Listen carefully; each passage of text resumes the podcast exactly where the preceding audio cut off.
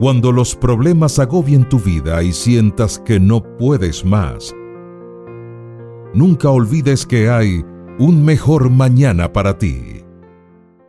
No tengas miedo. Todos tenemos miedo. De alguna manera, algún día, en circunstancias determinadas. Nadie se libra de tenerlo. Miedo al presente o al futuro. Miedo a las cosas que tenemos o de las que nos faltan, miedos razonables o miedos absurdos. Cada uno tiene los suyos y los esconde detrás de una fachada de serenidad o de valentía.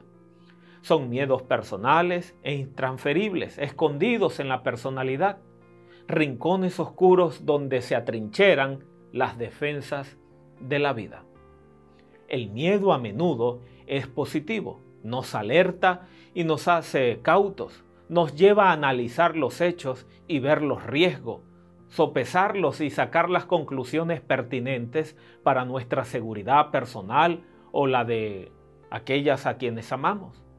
Nadie ha de avergonzarse de tener miedo. Es una reacción saludable ante todo lo que nos afecta. Pero el miedo jamás nos ha de paralizar ni ha de llevarnos a un repliegue que nos impida a la acción.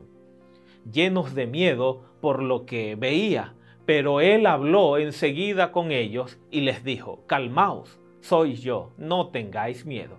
Marcos 6:50.